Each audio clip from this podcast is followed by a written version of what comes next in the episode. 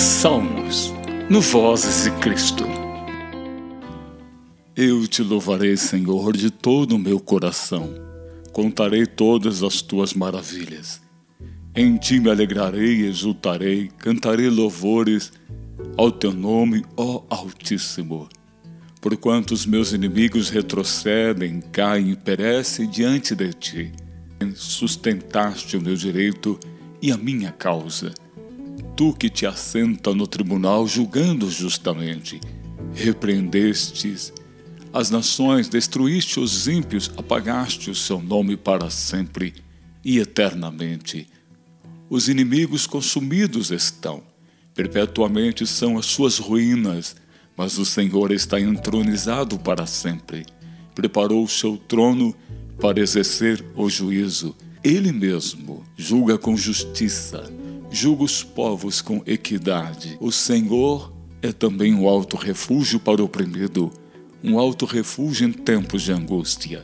Em ti confiam os que conhecem o teu nome, porque tu, Senhor, não abandonas aqueles que te buscam.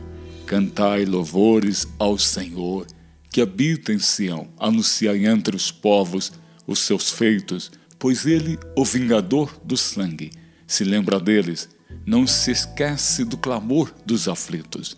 Tem misericórdia de mim, Senhor. Olha a aflição que sofro daqueles que me odeiam. Tu me levantas das portas da morte, para que eu conte todos os teus louvores nas portas da cidade de Sião e me alegre na tua salvação.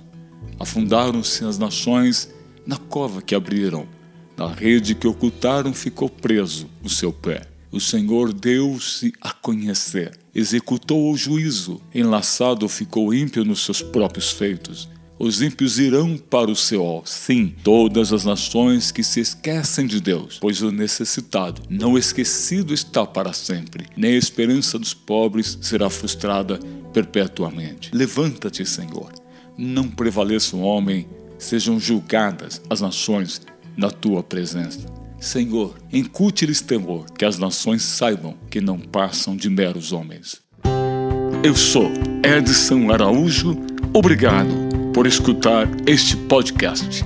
Ouça mais no site vozesdecristo.com.br.